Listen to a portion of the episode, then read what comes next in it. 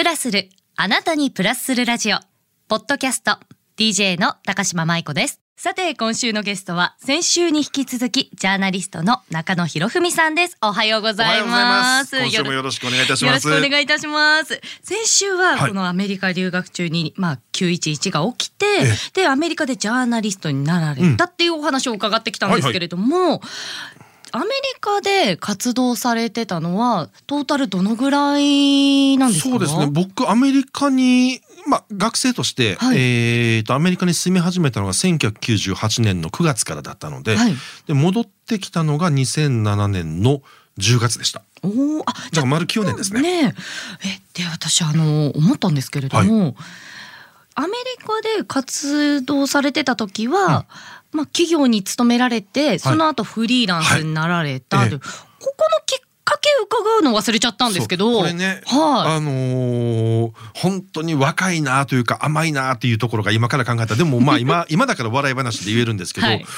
やっぱりだんだん欲が出てきて当時からなんかあのホワイトハウスの記者会見であったりとかいろんなとこワシントン DC で記者会見とかにこう出て実際にそこで取材とかもすることも多かったんで、はい。やっぱりアメリカのメディアの方とかも知り合ったりするじゃないですか。うん。そしたら大学院時代のことをいろいろ考えるようになって、はい。あやっぱりアメリカの新聞社もう一からでスタートでなんかトライしてみたいなと思って、うん。でなんとなくいけるかなとかちょっといろんな人に話は聞いてたんですけどちょっとそれもあって、はい。一回アメリカの新聞社トライしますって言っておお。辞めたんですよ。ほうほうほうほう。そうでで本当にまあまあ1ヶ月ぐらい就活してたらなんとかなるだろうぐらいでうん。思ってたら、はい。ちょうどその頃から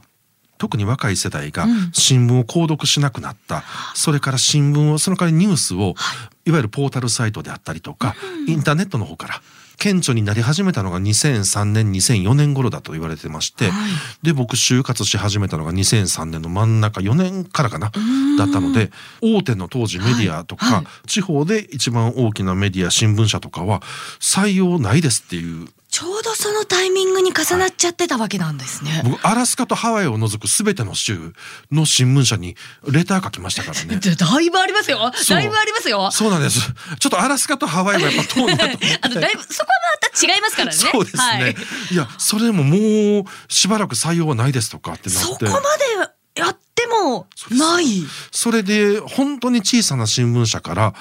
あったんですよ。はいまああのそれ今から考えたらありがたい話だったんですよ。うん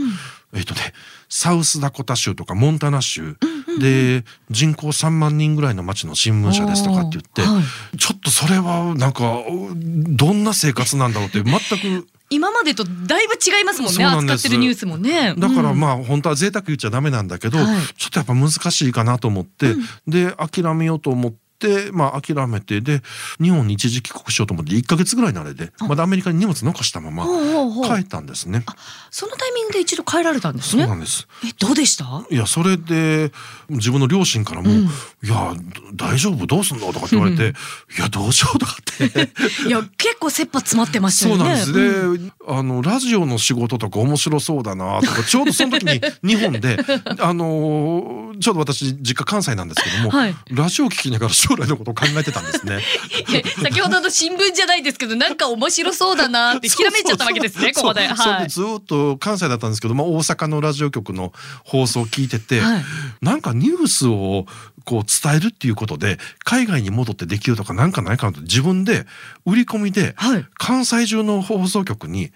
私あの メールを送ったんですよ。でも、ねそしたらうん一曲だけ、はい関西に AM の曲でラジオ大阪という曲があるんですけども、はい。ラジオ大阪さんがなんか面白いやつがいるなっていうことで声かけていただいて。えー。まあ、しかも大阪のスピードですよ、うん。もう次の日来てとかって 電話がかかってきまして それで行って、じゃあもうアメリカ戻戻ってやりなよみたいな感じになって、うん。私月曜日から金曜日までずっとワシントン DC からあの15分の枠いただいてえ喋ってたんです。お電話とかで？はい、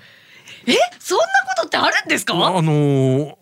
やりましたそれ3年3年半ぐらいやりました。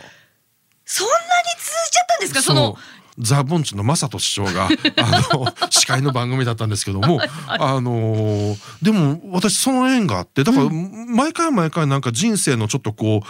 ピンチの時とかに誰かに助けられてるのがすごく多くて、ちょうどその方があの実はハイヒールりんごさんの旦那さんだった方で、あのちょっとご病気されて去年お亡くなりになったんですけども、でも僕にとってはもう恩人の恩人ででそっからラジオ大阪でやってたらあの東京の放送局だったり、はい、他の放送局からまあじゃあうちでも電話で出てもらえませんで一時帰国した時にはあの一回局に来て喋ってくださいよっていうようにだんだんだんだん仕事が広がっていって。じゃあそれでまあアメリカと日本の二足のわらじでいろいろとやっていかれそうだからもうそこからアメリカに戻ってで私まだ報道ビザとかあったので、はい、また進めてたので、うん、結局2007年の9月までかな、うん、アメリカにいたんですけど半年を大阪で仕事をして、はい、そこからもう東京です。そういった流れがあったんですね。でも前その何か節目節目必ず誰かがいてくれるんですよね。でも中野さんあの嫌な質問なんですけど、はいはいはいはい、あの私中野さんのこのおしゃべりの方法ってこうかゆいところを先に説明してくださるっていうイメージがすごくあるんですよね。はいはい。はい、あのニュースとか聞いてても、うん、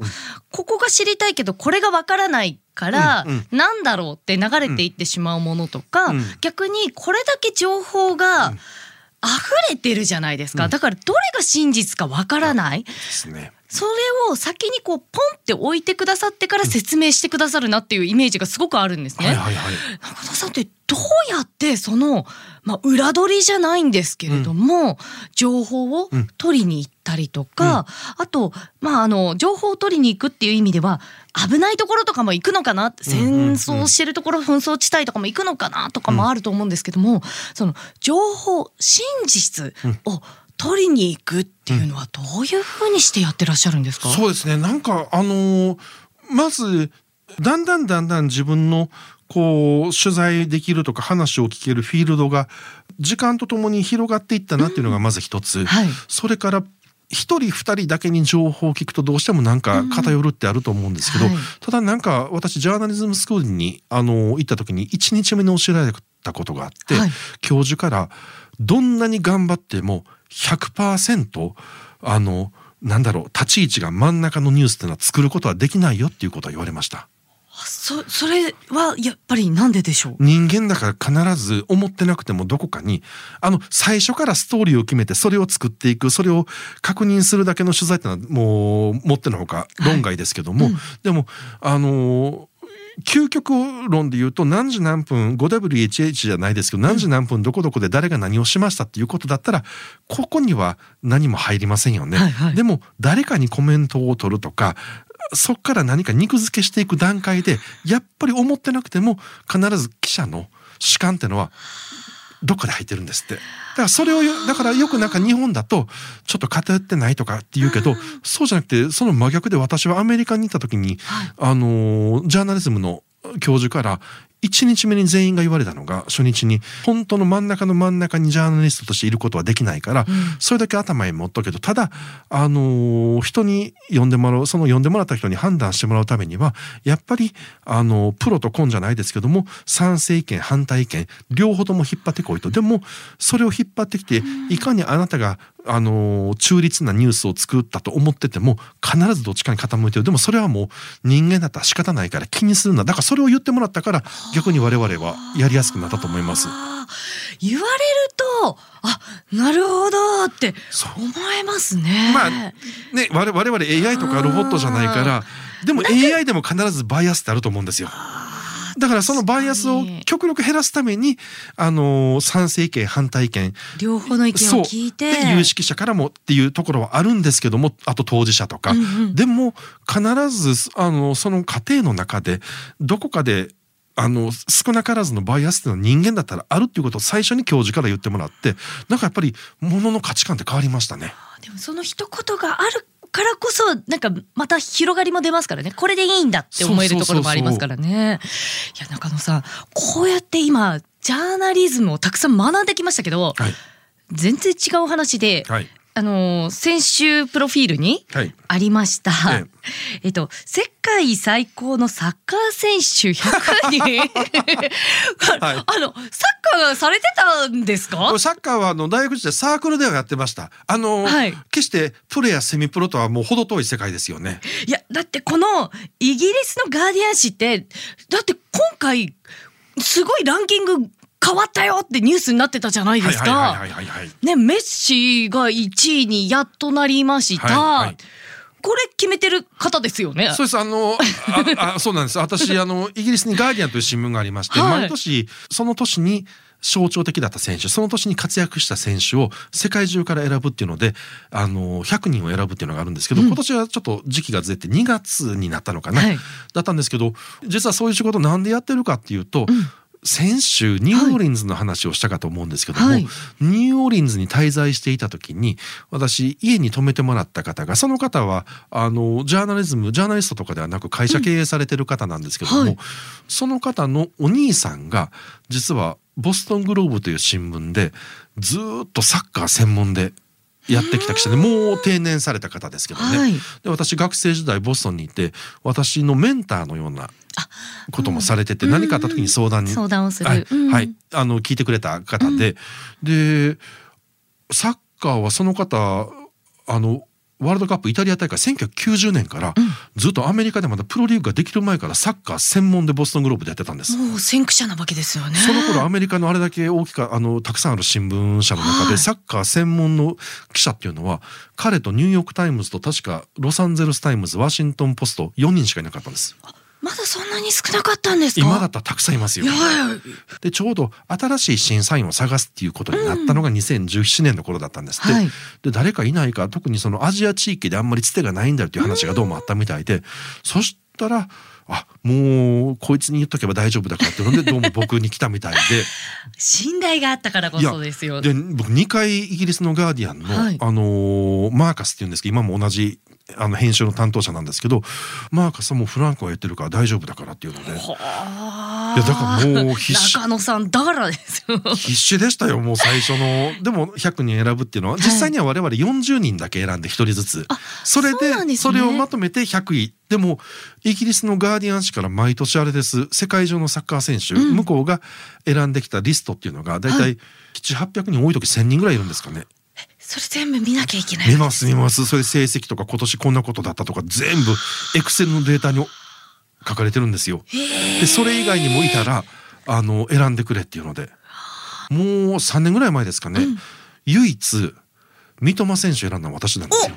三笘選手。そうそしたらなんかその時それ、はいガーディアンでたくさんいろんな各国のジャーナリストがいろんな選手選んでたけども唯一日本のジャーナリストが一人三笘薫という選手を選んでたので注目しようってあなんか随分嫌味っぽく書くなとか思ったけど。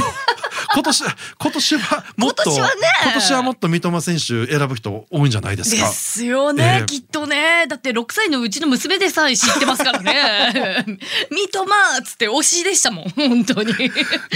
でもねなんかそれも楽しくやらせてもらってるしだからもともと日本に帰ってきた時にまさかそれからあの10年ぐらい経ってそういうガーディアンでサッカーのことやるって思ってなかったし、うん。サッカー関係だとドイツの,、はい。あのサイトっていうまたこれも新聞社があって。うんえー、と去年のワールドカップの時はサイトからもインタビュー受けたりとかあとポ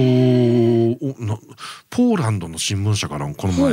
なぜか海外の海外のメディアと仕事をすることあるんですけど海外のメディアからインタビューっていう形で受ける時、なぜかそのガーディアンの影響があるのでほとんどサッカーの話なんですよ。へでポ前ポーランドのメディアから日本のそのサッカーの育成のこととか、ーおえそっちまで行っちゃいます？なぜかというと浦和レッズの監督がはい。ポーランド出身の方なんですよ。そうなんですか。でポーランドのあの新聞社のスポーツ担当の方から電話がかかってきて話聞かせてくださいって。でまあ補足でちょっと僕あの怖いから一応なんか先にメール送っといたんですけど、その後完成しましたってポーランド語の記事リンク送ってこられたんですけどうん 何書いてるか分かんないけど一応今 Google で英語で。あの出てきますよね、ええああそしたら、うんうん。まああ大体言ってることと同じだなって確認はしましたけど。いやーでもその中野さん、はい。もう本当にね